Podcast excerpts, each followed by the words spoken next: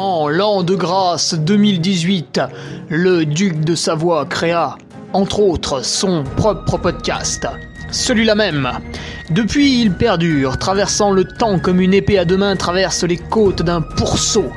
Car, fatigué d'entendre la même soupe servie encore et encore par de vils faquins sur de fades et disgracieuses vidéos YouTube, il dut innover proposant sa parole, parfois grossière, parfois téméraire quelque peu, incisive mais toujours issue d'un vécu, le duc, sur un format plus ou moins long que lui seul décide, en tant que monarque, traite dans son infinie bonté d'une questionnette qui te taraude.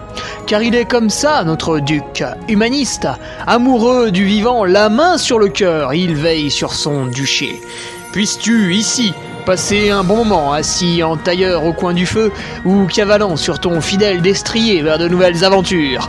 Pose donc cette hallebarde, débarrasse-toi de ton home et nettoie les taches de sang de ce visiteur qui, troublant ta quiétude, s'est vu embrasser le mur afin de savourer pleinement la divine parole. Paix sur terre, mon ami, et allons-y!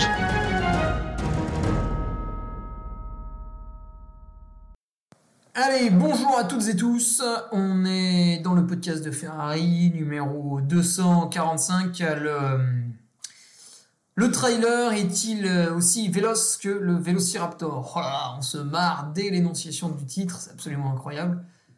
La question nous provient de Jérémy Sorel. Il l'avait posée il y a très très très très très très très très très longtemps. Et je la déterre aujourd'hui. Euh, voilà, Jérémy, patriote, bien sûr. Nos nouveaux patriotes, euh, Morin, Holiste, David Pérez, Cyril, Mathieu Hardy, José Luis Sobrino Rodriguez, là on nous écoute depuis la, la Galicie au Portugal. Mathieu Sûr, ça c'est le préparateur physique à retrouver, à retrouver, à retrouver, bien sûr. Son interview, pourquoi euh, faire mumuse avec euh, des grosses kettlebells, euh, c'est cool et ça va m'aider à atomiser la, concurrence euh, à l'UTMB, mais bien sûr aux, autres courses. Euh, voilà, son interview à retrouver vendredi sur le Patreon. Et puis si t'es pas Patreon, bah tu sauras pas pourquoi et tant pis pour toi. Et Gaëtan Bess qui nous a rejoint. Voilà, ces messieurs, eh oui, pas de dames cette semaine. Mais ces messieurs sont là pour rejoindre les rangs de la Duke Army. Et je les laisse euh, s'inscrire sur euh, la petite carte, euh, surtout pour notre ami portugais. C'est toujours sympa quand on dézoome la carte, on voit qu'il y a quand même pas mal de patriotes là du côté de, Montréal, tiens. Ah ouais, il y a quand même 5. voilà, des petites choses amusantes, quelques expats à droite à gauche. voilà, c'est sympa. Sur le Patreon, vous avez aussi le forum.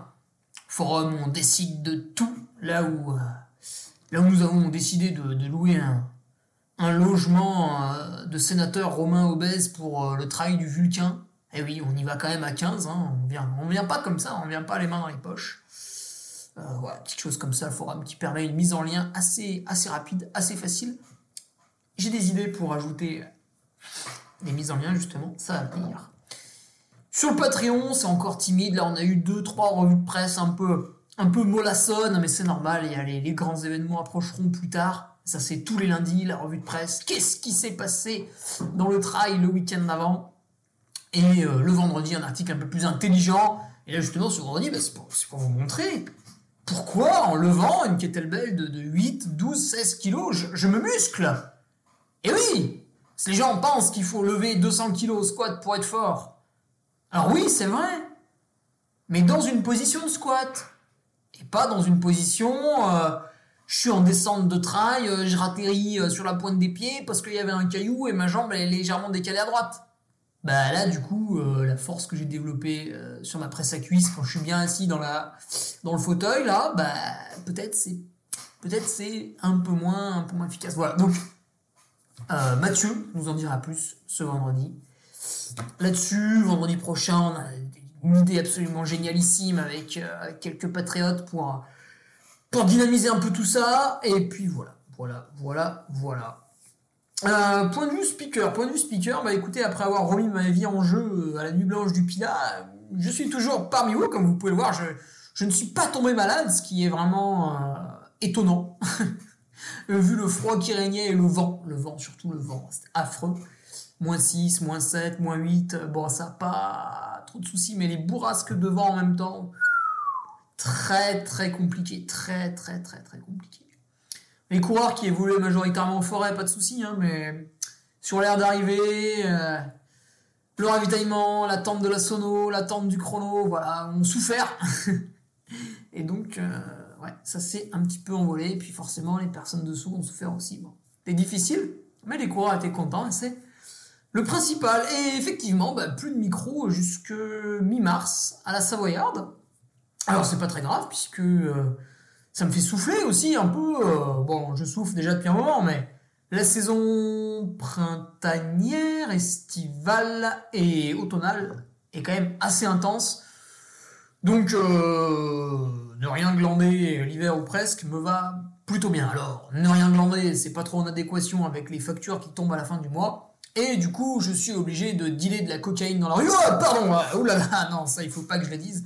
Euh, je suis euh, obligé de trouver d'autres sources de revenus. Alors j'avais pensé me, livrer au pillage, euh, aller euh, tabasser mon, voisin âgé de, 75 ans pour euh, lui voler ses, richesses et j'ai trouvé ça plutôt plutôt facile à faire. Et puis après je me suis dit oui mais qu'est-ce que le Christ penserait de moi? Quel, chrétien serais-je en allant tabasser des vieillards dans la rue pour leur prendre leur possession Ce serait mal, je ne peux pas faire ça. Et du coup, Nolio, qui enregistre la saison 2 de ces podcasts, a fait appel à moi et voilà, en ce moment, je potasse le truc, puisque la saison 2 est euh, revue, hein, ça ne sera pas une copie de la saison 1. Et ça, c'est tant mieux. Là, on n'est pas sur Netflix avec Nolio. On fait mieux chaque année. Et pour cette saison 2, bah, ça commencera en, fanfare. Je vous en dis pas plus. Je vous laisserai les, les surprises arriver. Mais en tout cas, c'est des choses qui vont être différentes, un peu plus travaillées avec euh, de l'embourgeoisement autour des enregistrements. Voilà, un petit peu d'embourgeoisement. Vous serez sur des, podcasts un peu différents de celui que vous êtes en train d'écouter, parce que moi, je suis quand même le roi des Sagouins, hein, disons-le, le, roi des Sagouins, duc de Savoie, mais roi des Sagouins avant tout. Euh, J'enregistre euh, comme le dernier des malpropres face à mon ordinateur. J'ai un micro parce que la bande a des plus euh, a voulu que j'ai un micro, donc ils m'ont fourni ça. Mais sinon, j'avais un truc euh, lunaire qui se branchait sur le téléphone, qui ne marche plus d'ailleurs maintenant. Voilà. Voilà pour les activités de speaker, les activités de coureur. Écoutez, euh, comme toute personne qui se respecte, euh, je fais du sport tous les jours. Ou alors si je ne fais pas de sport, je fais des, soins du corps pour que je sois beau, jeune et vigoureux le plus longtemps possible. Et point de vue coureur, petite nouveauté qui approche, puisque cette année j'ai décidé de faire la saison des crosses. Alors la saison des crosses, ça va se limiter à deux pour moi, puisque j'ai raté le cross des deux Savoies, étant donné que j'étais en reprise. J'ai raté le cross euh, international, non, le cross euh, régional Bayard, parce que j'étais, j'étais où? Ah oui, c'était deux semaines avant le, avant donc bon, il fallait, c'était pas très pertinent de faire ça. Euh, voilà. Et là, bah, ça y est, ça y est. Le premier cross est là. Le premier cross est là, ce dimanche, et je l'aborde avec un, une phase de repos avant, 3-4 jours. Euh, donc euh, normalement avec une fraîcheur adéquate et euh, pour, pour, y faire de belles choses, je l'espère. Alors qu'est-ce que ça veut dire de belles choses pour moi sur le cross des Alpes, qui est qualificatif pour les, pour les régionaux? Bah, Ça veut dire juste se qualifier aux régionaux, ce sera déjà pas mal. Est-ce que je me sens capable de finir au milieu du paquet? Honnêtement, j'en suis pas sûr. J'avais fini pile poil au milieu du cross des deux Savoies, donc c'est quand même le niveau inférieur, en 2019, mais j'avais pas du tout préparé le truc. Là, je l'ai quand même mieux préparé. Donc, est-ce que je vais être capable euh, d'arriver à, finir au milieu du tableau? Eh ben, je sais pas. Ben, je sais pas, donc euh, voilà, j'y vais avec beaucoup d'envie, beaucoup de plaisir. Pour les patriotes qui ont écouté la revue de presse ce lundi, euh, maintenant j'ajoute un audio le lundi et c'est vrai que cette fois-ci je suis allé faire parler Magali Melon, euh, coureuse, euh, jeune coureuse d'ultra trail, puisqu'elle a fait son premier Starmage l'an dernier, elle a gagné le grand trail du lac de Serponçon. Et alors c'est étonnant, elle aussi en fait va faire le, le cross des Alpes, puisqu'elle réside sur Grenoble, et bien, et bien le cross des Alpes qui est à Saint-Égrève. Voilà, donc elle aussi saison de cross, alors que ses rêves, comme vous l'avez entendu dans la revue de presse lundi soir, ses rêves se tournent quand même plutôt vers des choses montagneuses et, assez longues. Eh bien, saison de cross tout de même pour elle, voilà. Comme pour moi, on va aller se faire malmener dans le parc de Saint-Égrève ce dimanche. Voilà. Celles et ceux qui, veulent voir un, petit gros là qui court derrière le peloton avec la bave aux lèvres, eh bien, ma course est à 15h10 dimanche après-midi. Voilà. Voilà, voilà pour les actualités, les actualités, les actualités, les actualités. Que dire de plus euh, bah, Si vous n'avez pas un désir absolu euh, de venir sur Patreon, ce qui est tout à fait votre droit, mais que vous dites, euh, tiens quand même, le petit Ferrari, là, il gesticule derrière son micro depuis janvier 2018, il va bientôt poser le 250e podcast, tiens, j'ai envie de faire un geste. Ah, vous avez mon site internet l'entreduduc.fr avec une, boutique en ligne pour euh, des produits estampillés euh, à nos belles couleurs de, de la Savoie et euh, du Made in France ou Europe. Et d'ailleurs, et d'ailleurs, et d'ailleurs, nous avons, nous avons, c'est notre projet, rendez-vous compte, je cite notre guide Emmanuel Macron, c'est notre projet avec... Fabien qui gère Broubec, on va essayer de, faire des, choses encore plus belles encore. Voilà. Pour l'instant, ce sont des bribes, des murmures de couloir, mais on est chaud, on est très très chaud. Alors, allons-y pour la question. La question, Jérémy Sorel, le trailer est-il aussi véloce que le Vélociraptor Vous allez me dire, mais qu'est-ce que c'est que cette question? Évidemment, il n'a pas posé ça comme question. Jérémy partait d'un constat sur les, sur les cyclistes. Alors il me disait qu'est-ce que c'est que ces pédales qui se rasent les jambes? Ah non, il me disait pas ça. Il parlait d'un constat sur les cyclistes en me disant, donc il avait fait un test à l'effort, euh, ah une étude posturale pardon au niveau du, au niveau du cyclisme parce que voilà, il pratique un petit peu le, vélo habitant en, en région Auvergne-Rhône-Alpes, c'est quand même très sympathique. Et euh, donc il fait l'étude posturale pour être mieux posé, etc. Et il me dit, bah ouais, pendant l'étude, le gars, il était là, euh, il regardait vachement la, cadence de pédalage, il me disait que j'avais une cadence qui était trop faible, patati patata, c'était une vraie horlogerie. bon, déjà, il m'écrit 5-6 lignes là-dessus. Et, euh, et, donc, il s'interrogeait, il trouvait que le cycliste faisait très attention à sa cadence de pédalage, ce que lui, en fait, n'a jamais fait attention, parce qu'il pratique le vélo, voilà, comme ça. Et du coup, bah, c'est vrai, si on fait une séance, par exemple, ce qui est, ce qui est très commun pour un trailer, c'est lorsqu'il utilise son vélo, euh, bah, soit il peut l'utiliser pour faire des, récupérations, soit il peut l'utiliser pour, faire, pour développer des qualités. Par exemple, des qualités d'endurance de force, des qualités musculaires. Donc là, il va réaliser euh, des, fractions de, temps qui se comptent en 5, 6, 10 minutes. De... Et pendant ces, il va essayer de pas trop faire monter le cardio, c'est surtout un effort musculaire qui doit se passer. Donc là, il va mettre un gros braquet, il va pousser dessus comme un bourrin, avec euh, une, rotation par minute de 45, 50, 50 tours. Quoi. À l'inverse, quand il va récupérer de ses 5 minutes de force, par exemple, il va faire un petit peu de vélocité, euh, toujours sans forcer au niveau du cœur, bien sûr.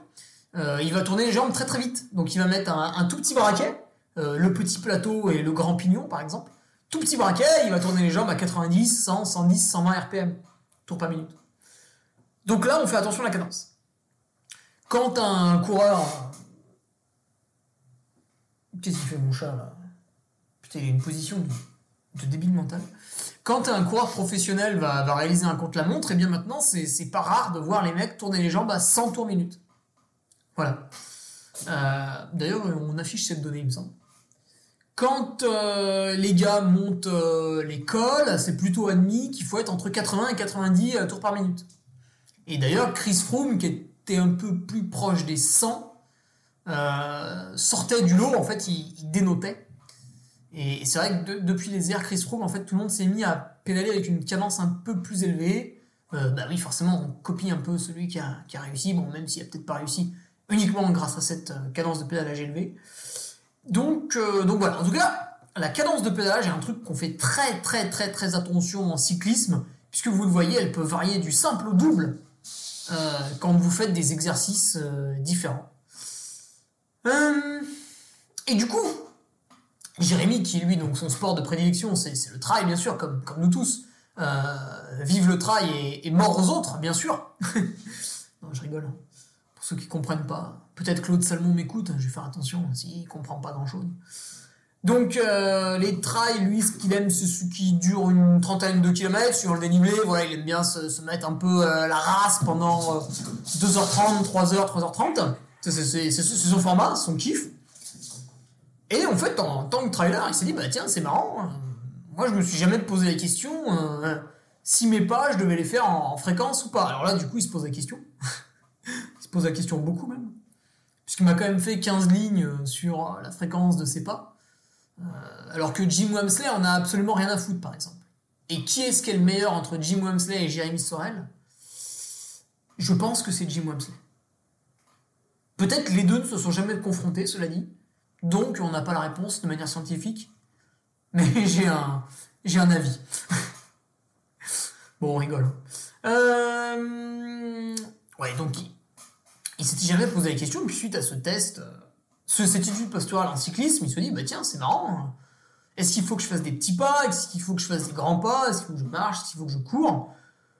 Donc, il regarde un petit peu. Euh, il demande à il demande à Google, alors il va peut-être fallu demander à ChatGPT maintenant, ChatGPT qui va peut-être être acheté par, par Microsoft, euh, comme ça ils vont baiser Google en termes de moteur de recherche. Euh, donc il demande et il cherche un peu sur internet, s'il y a des petits renseignements sur la cadence à avoir en course à pied quand on est un coureur. Bon, il trouve rien. Il trouve rien, donc il me dit bah, tiens, personne n'a écrit sur le sujet et tout, c'est bizarre.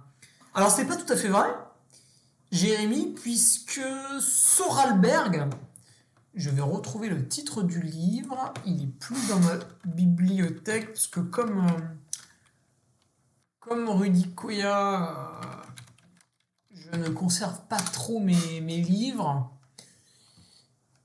Solarberg, pardon, Solarberg, voilà, courir léger. Courir léger de Celle Solarberg. Il a un nom bizarre, c'est vrai que ça m'avait magnifique photo d'une paire d'Altra sur la, couverture avec de très très beaux molaires, une cuisse, une définition musculaire exceptionnelle. Aux éditions Thierry Soucard, bien sûr, très très bonnes éditions Thierry Soucard, que des, que des numéros 10 euh, dans sa team. Donc voilà, pour la petite euh, référence. Et euh, CL, en fait, dans son. CL Solarberg, dans son livre, il, parle justement de la, cadence. Alors sur le plat, lui, il préconise 180 pas par minute pour ne pas se blesser. Voilà. Bon, après, évidemment, euh, le plat, c'est quoi? C'est une route, c'est une piste forestière, c'est un petit chemin, il y a des racines, il y a des cailloux. Voilà, évidemment, évidemment, évidemment, ça ne peut pas s'appliquer tout le temps. Mais voilà, lui au moins on a parlé. Donc, du questionnement de, Jérémy, on dégage de son mail hyper long pour finalement se poser la question de savoir comment marcher. Faut-il courir au marché? Donc euh, Jérémy me fait justement remarquer que bah, quand il court, il va plus vite dans les côtes. Ben oui, c'est vrai. oui, ça, c'est évident. Le problème, c'est jusqu'à quand peut-on courir Et ne grille-t-on pas de cartouche en courant au début voilà. Donc, il se demande, faut-il courir au marché? Ce qui est tout à fait légitime. Je ne répondrai pas à cette question, euh, parce que Jérémy, il faut que tu augmentes ta contribution au patron. Non, je déconne. je déconne. Je répondrai pas à cette question parce qu'en fait, ça a été déjà l'objet du podcast numéro 12. Ah, le podcast numéro 12, ça, ça remonte en arrière, ça doit être avril 2018. Podcast numéro 12 qui n'est trouvable que sur une seule plateforme, c'est SoundCloud. Puisqu'à l'époque, je ne donnais pas 140 balles par an à la plateforme Ocha pour être pulvérisé sur euh, Deezer, euh, puis d'autres trucs, l'appli podcast, Spotify, ou je sais plus quoi. Donc je n'avais que SoundCloud à l'époque et le podcast numéro 12 traite de ça, faut-il courir au marché? Donc je m'intéresserai un peu au deuxième questionnement de Jérémy qui est plutôt quand je suis en train de marcher, est-ce qu'il faut que je marche en, fréquence, donc je fasse des, petits pas très rythmés, ou est-ce qu'il faut que je marche en force, que je fasse des, des, grandes enjambées euh, Voilà. Des longs pas. Bah, donc Jérémy toujours me dit, ouais, moi j'ai plutôt tendance à marcher quand je suis sur un trail et que finalement j'arrive plus à courir, j'ai plutôt tendance à marcher en fréquence parce que je trouve que ça me dynamise, etc. Bah, il a raison, évidemment, ça, va plus vite. Mais euh, c'est comme la question faut-il courir au marché? Euh, bah, Le mieux, c'est de faire le truc qui fait que tu vas le plus vite possible. Mais finalement, il faut avoir un garde-fou pour pas te cramer la gueule. Donc, quel va être le, le garde-fou en fait? Parce que c'est le garde-fou qui va te dire s'il faut ralentir ou pas. Donc, et puis il y a d'autres questions à se poser. Par exemple, tu, tu te poses la question de savoir s'il faut marcher en fréquence ou en force, mais tu te poses la question quand tu peux faire l'un ou l'autre. Quand tu es sur une piste forestière pas trop raide. Par contre, si tu es dans un, pierrier technique, ben tu vas marcher comme le terrain te permet de marcher. Et tu vas pas pouvoir faire, si tu montes 500 mètres de dénivelé dans un pierrier technique, euh, supposons même le col du, du Morétan sur l'échappée belle, traversée nord au grand parcours, vous avez 1500 mètres de dénivelé à faire pour le Morétan, même 1700 je crois, non? Je sais plus. Et euh, bah à ce moment-là, c'est très raide, il y a des cailloux, à des moments il y a des replats, enfin pas trop. Euh, après c'est très très raide, après c'est un peu moins raide, euh, il y a des cailloux sur le chemin, il y en a pas. Donc en fait tu vas sans arrêt changer ta, ta, ta marche, ton rythme de marche, et, du coup tu te poses pas la question est-ce que je marche en force ou est-ce que je marche en fréquence? Parce que c'est la, difficulté du terrain qui choisit pour toi. Est-ce que le terrain est technique? Est-ce qu'il ne l'est pas? Est-ce qu'il est raide? Est-ce qu'il n'est pas trop raide? Est-ce qu'on est en, début de course? Donc je suis potentiellement frais, mes articulations sont pas encore trop usées. Est-ce qu'on est en, en fin de course Je suis cuit, euh, j'ai le tendon d'Achille qui est raide. Est-ce qu'on est dans une côte qui est très longue? Je vais avoir 1000, 1500 mètres de dénivelé à monter ou une côte plutôt courte, bah, elle fait 200 mètres de dénivelé, donc je vais me forcer un petit peu. Voilà, en fait, il y a tout un tas de questions qui font que on ne peut décider de, la cadence à avoir que lorsqu'on est dans la dite pente. Voilà. Toute supposition en amont est grotesque. Peut pas dire euh, et lâche ça toi. Qu'est-ce que tu fais le chat là? Tu peux pas dormir là hein? On peut pas dire euh, voilà, il faut, il faut, euh, vous êtes trailer, il faut que vous fassiez 132,5 euh, pas par minute, point, la ligne est terminée. On ne peut pas dire ça en fait. En fait, il va falloir que tu sois capable de tout faire, parce qu'il va falloir que tu t'adaptes au terrain. Alors après, peut-être ta, ta question, elle a un intérêt en admettant que tu sois sur un terrain simple et pas trop long, et tu te dis, bah là, entre marcher en fréquence ou en force, j'ai l'impression que je suis capable de faire les deux. Tout au long de la montée, euh, la technicité et la pente ne vont pas vraiment changer, donc euh, si j'adopte un style, il n'y a pas de raison que je le conserve pas. Du coup, lequel j'adopte? Lequel est le plus économe euh, en conditions idéales Eh bien, ça, c'est une question que tu vas répondre en utilisant peut-être un cardio-fréquence-mètre et en faisant des tests sur une pente chez toi. Donc tu prends une pente que tu connais, euh, et tu te dis je pars de tel point et je vais jusqu'à l'autre, en mettant euh, à peu près 20 minutes. Enfin, ou 30, enfin, suivant la pente, quoi, tu vois. Tu montes, tu montes, tu montes, tu montes, tu le fais une fois en faisant euh, une fréquence de pas très rapprochée, et tu le fais une fois en faisant une fréquence de pas très ample. Évidemment, entre les deux, tu récupères vraiment 5-10 minutes, tu descends tranquille pour que ton cœur redescende le plus bas possible. Tu souffles vraiment très très longtemps. Hein. C'est vraiment une séance découverte, hein, c'est pas un entraînement.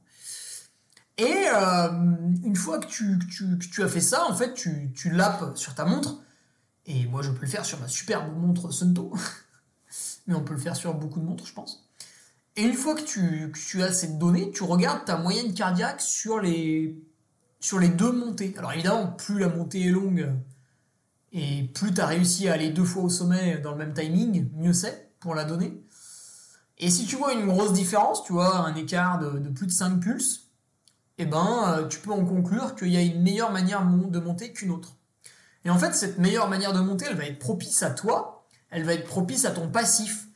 Est-ce que tu viens de la course à pied, donc tu es un bon coureur, qui a fait ses gammes à l'athlétisme, qui a fait sa jeunesse à l'athlétisme, etc., qui est un très bon coureur, qui va avoir tendance à courir le plus possible, Ou est-ce que tu es un gars qui vient d'un autre sport, un ancien euh, cycliste par exemple, et à ce moment-là, bah, toi, tu vas plutôt te retrouver, un ancien skieur de fond, tu vas plutôt te retrouver dans une belle marche, quoi, tu vois. Donc ça, tu, tu peux le déterminer uniquement en utilisant une pente et en montant deux fois dans deux styles différents. Alors après, tu peux même faire une fois marche en fréquence, une fois marche en force, et puis tu peux essayer une fois de monter au mini trot. Je rappelle, le but c'est d'utiliser la même pente et de mettre le même temps pour la montée. Et là, du coup, le seul paramètre qui va varier, bah, c'est pas le temps, c'est pas la distance, c'est pas le dénivelé, ça va être le cardio-fréquence mètre. Et à ce moment-là, bah, tu auras trois données et à toi de choisir la, la plus simple pour définir ton, ton profil de coureur si, si tu n'es pas euh, tout à fait sûr euh, aujourd'hui. Parce que, et après, bien sûr, il va falloir que tu adaptes ça. Alors, toi, tu fais des trails de, de 30 km, c'est plutôt, voilà, c'est arrangé dans la catégorie du trail court, même si quand on passe 3 heures à courir, vous dites ça à n'importe qui dans, dans la rue, à aucun moment il va vous dire que c'est un effort court, il va, en général, il va halluciner, puis il va vous traiter de malade mental et il va rallumer Netflix. Euh, vous, vous, voilà, quand on, moi je suis un habitué des ultra trails, effectivement, si je fais un trail de, de 30 km, je vais trouver ça plutôt, plutôt court. Mais, et surtout, tu, as peu de chance sur un trail de 30 km d'avoir une fatigue liée à l'usure de tes articulations, alors que sur un ultra trail, quand on fait l'UTMB, quand on fait la Transgrande Canaria, quand on fait le Grand Trail du lac de Serponçon, quand on fait voilà, des trucs qui vont durer 20, 30, 40, 60 heures pour ceux qui font de la randonnée euh, sur l'île de la Réunion, euh, vous, vous avez une fatigue qui est liée euh, au manque de sommeil, qui est lié au fait qu'on mange pas forcément très très bien, qui est lié au fait que ben voilà, ça fait 20 heures que vous êtes debout, donc forcément vos articulations elles fatiguent. Essayez. Vous, vous m'écoutez là, vous avez un emploi de bureau, vous êtes assis une bonne partie de la journée, tout ça, c'est cool quoi comme sortie de travail. Essayez, vous vous levez le matin, il est 7 heures du matin, et vous restez debout, sans vous asseoir. Vous faites pas forcément du sport, hein, mais vous brassez un peu chez vous, vous allez au travail et tout. Vous ne vous asseyez jamais, jamais, jamais. 7 heures du matin, vous vous réveillez et vous vous asseyez pas jusqu'à vous coucher à 22 heures. Ça fait 15 heures debout et vous allez voir la différence par rapport aux fois où on s'assoit dans le métro, on s'assoit dans le RER, on s'assoit un petit peu au travail, on s'assoit ceci, cela, dans le bus, etc., dans la voiture, tout ça. Euh, vous allez voir la différence. Et sur ces courses, en fait, on a beau se dire, euh, ben, je suis peut-être capable de, courir physiologiquement, en fait, articulairement, on n'est plus capable parce qu'on est trop fatigué. Et du coup, on va faire ben, un peu ce que j'appelle la marche du pauvre à la fin, c'est-à-dire la seule marche qu'on est capable de produire parce que euh, on a les genoux qui sont devenus raides. Chez moi, c'est les tendons d'Achille qui deviennent raides, donc c'est pas facile. À la limite, la question, elle se pose en début de course. Par exemple, à l'UTMB, j'arrive dans le, la première bosse qui est après les Ouches, on monte au, col de Vosa en passant par le Délévray, quasiment à côté du restaurant Bellevue. Et avant de redescendre sur Saint-Gervais, et à ce moment-là, moi je suis parfaitement capable de monter en trottinant toute la bosse. C'est pas un souci. Je vais même pas être trop élevé au niveau cardio. Alors je serais plus élevé que lorsque je le monte en marchant, ce qui est le cas actuellement. Je fais globalement que de la marche et un petit peu de mini-trot de temps en temps. Mais si je fais ça, euh, je vais plus solliciter, dès le début en fait, je vais plus solliciter mes, ma chaîne postérieure, qui vont être dans une extension avec un petit choc un peu plus violent que la marche. Mon, mon tendon d'Achille, mon mollet, les tendons du biceps fémoral, c'est les deux tendons qui passent derrière le genou et qui vont se rattacher sur l'ischio-jambier. Et tout ça va être un peu plus durement sollicité que si je marchais. Et du coup, euh, j'entame euh, non pas mon, potentiel physique et cardiaque et glycogène et tout ça, mais j'entame euh, bah, mes articulations grossièrement, hein, je grossis le trait, pour plus tard, ce qui fait que j'aurai peut-être les tendons d'Achille raides un petit peu plus tôt dans la course. Donc il faut pas que je fasse ça, et du coup je gère la montée en faisant un peu de marche, enfin beaucoup de marche, et un tout petit peu de, de mini trop lorsque la pente, elle, euh, parce qu'elle est pas, elle est régulière, mais elle change un petit peu quand même. De, il y a des tout petits replats à des moments, donc là on retrottine gentiment. Quoi. Voilà pour euh, mon exemple.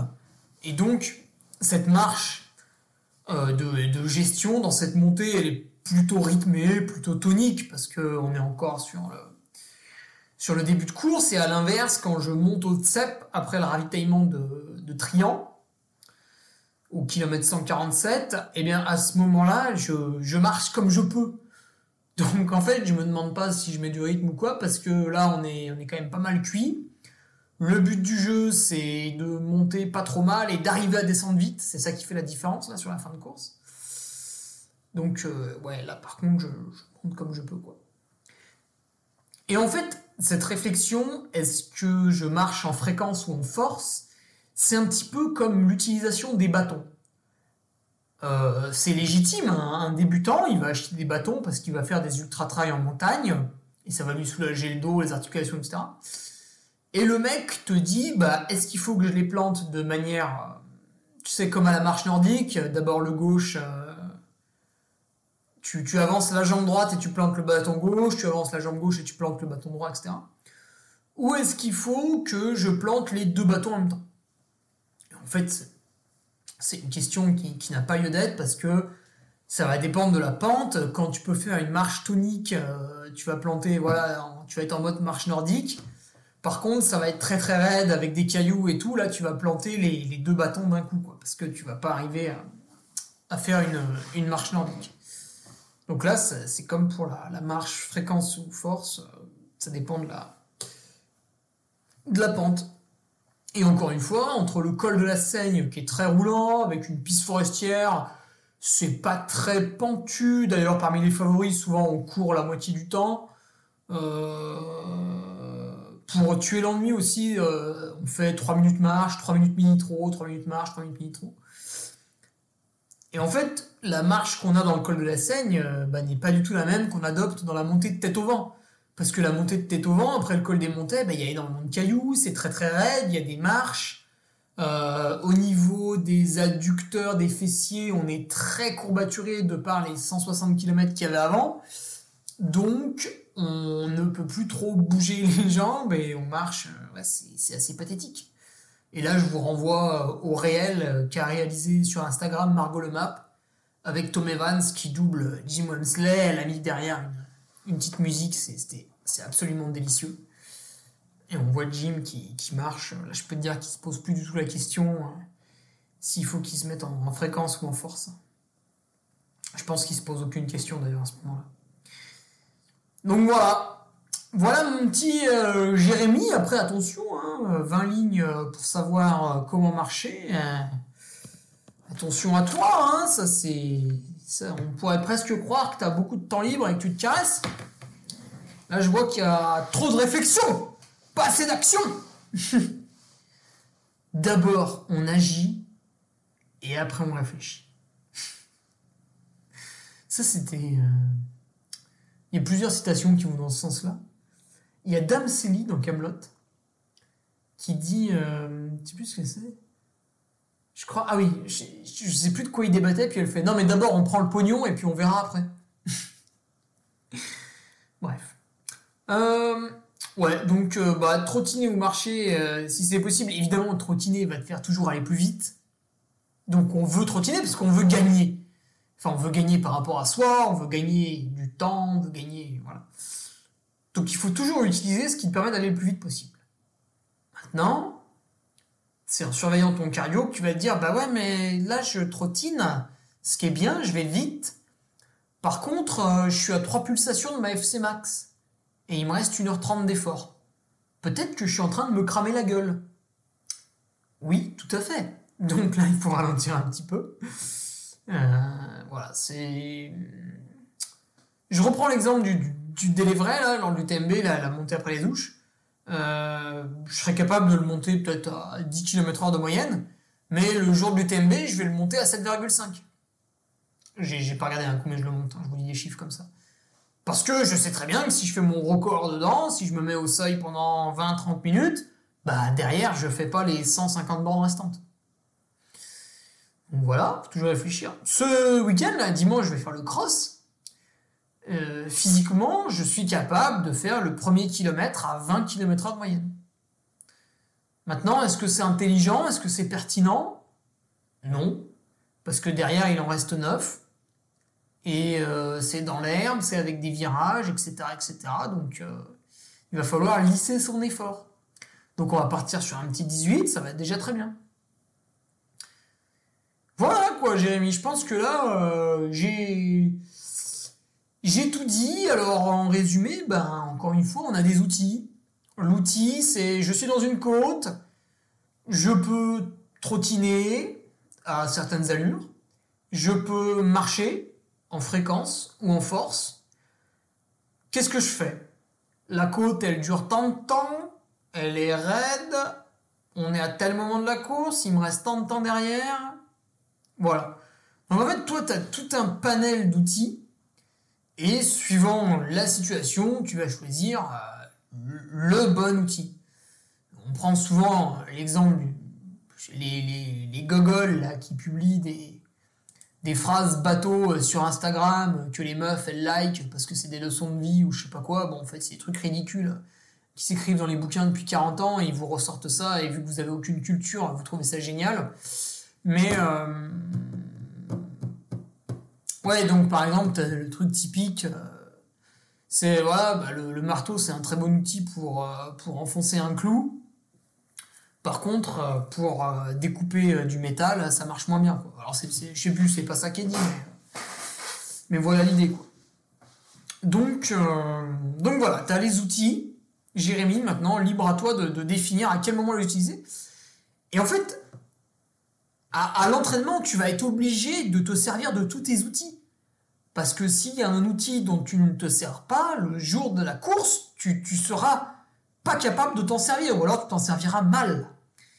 Et je, viens d'enregistrer un, podcast pour la saison 2 de, de Nolio. Alors je ne vais pas donner le nom de la personne que j'ai enregistré, comme ça vous aurez la surprise.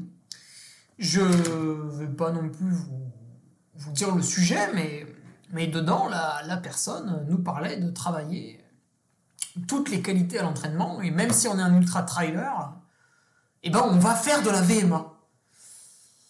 La VMA, vitesse maximale aérobie, donc ça va être euh, ça va être 12 x 400 mètres sur piste, meilleure moyenne possible, hein, bien sûr. Des choses comme ça. Le travail de cette VMA, c'est un, un outil, on va travailler sa VMA. Maintenant, à quel moment j'utilise l'outil? Euh, Je le fais 6 mois avant la course ou je le fais euh, la semaine avant mon ultra trail? Voilà à un moment donné, j'utilise mon outil de manière correcte, et à un moment donné, j'utilise mal mon outil. Et du coup, euh, ça se passe mal.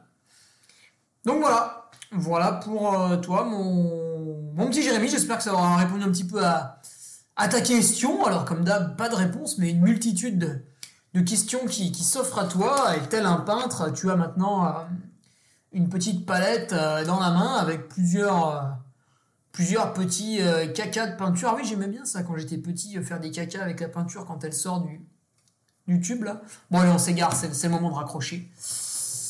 Voilà Jérémy, j'espère que ça euh, t'aidera dans ta quête de toujours faire mieux en trail par rapport à, à ton niveau, progresser chaque année sur, sur ces belles courses nature qu'on a l'occasion de pratiquer dans, nos belles régions de notre beau pays, la France.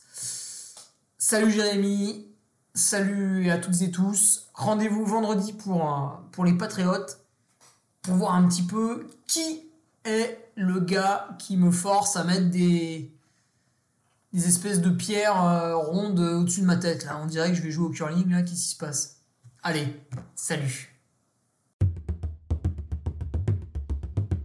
Tu viens d'écouter le podcast du Duc de Savoie. Si tu souhaites approfondir avec de pertinents articles d'éminents spécialistes, rejoins le Patreon. Tu feras ainsi partie en tant que fidèle patriote de la très prestigieuse Duke Army. Si l'humour est ton leitmotiv et que tu n'as peur de rien, viens sur l'Instagram. Si tu veux espionner le duc, car tu es vil et sournois, son Strava est également à ta disposition. Enfin, si tu es vieux, presque sénile et ou débute dans les réseaux sociaux, contente-toi de suivre sa divine page Facebook, les liens sont dans la description, que Dieu te garde, et à la semaine prochaine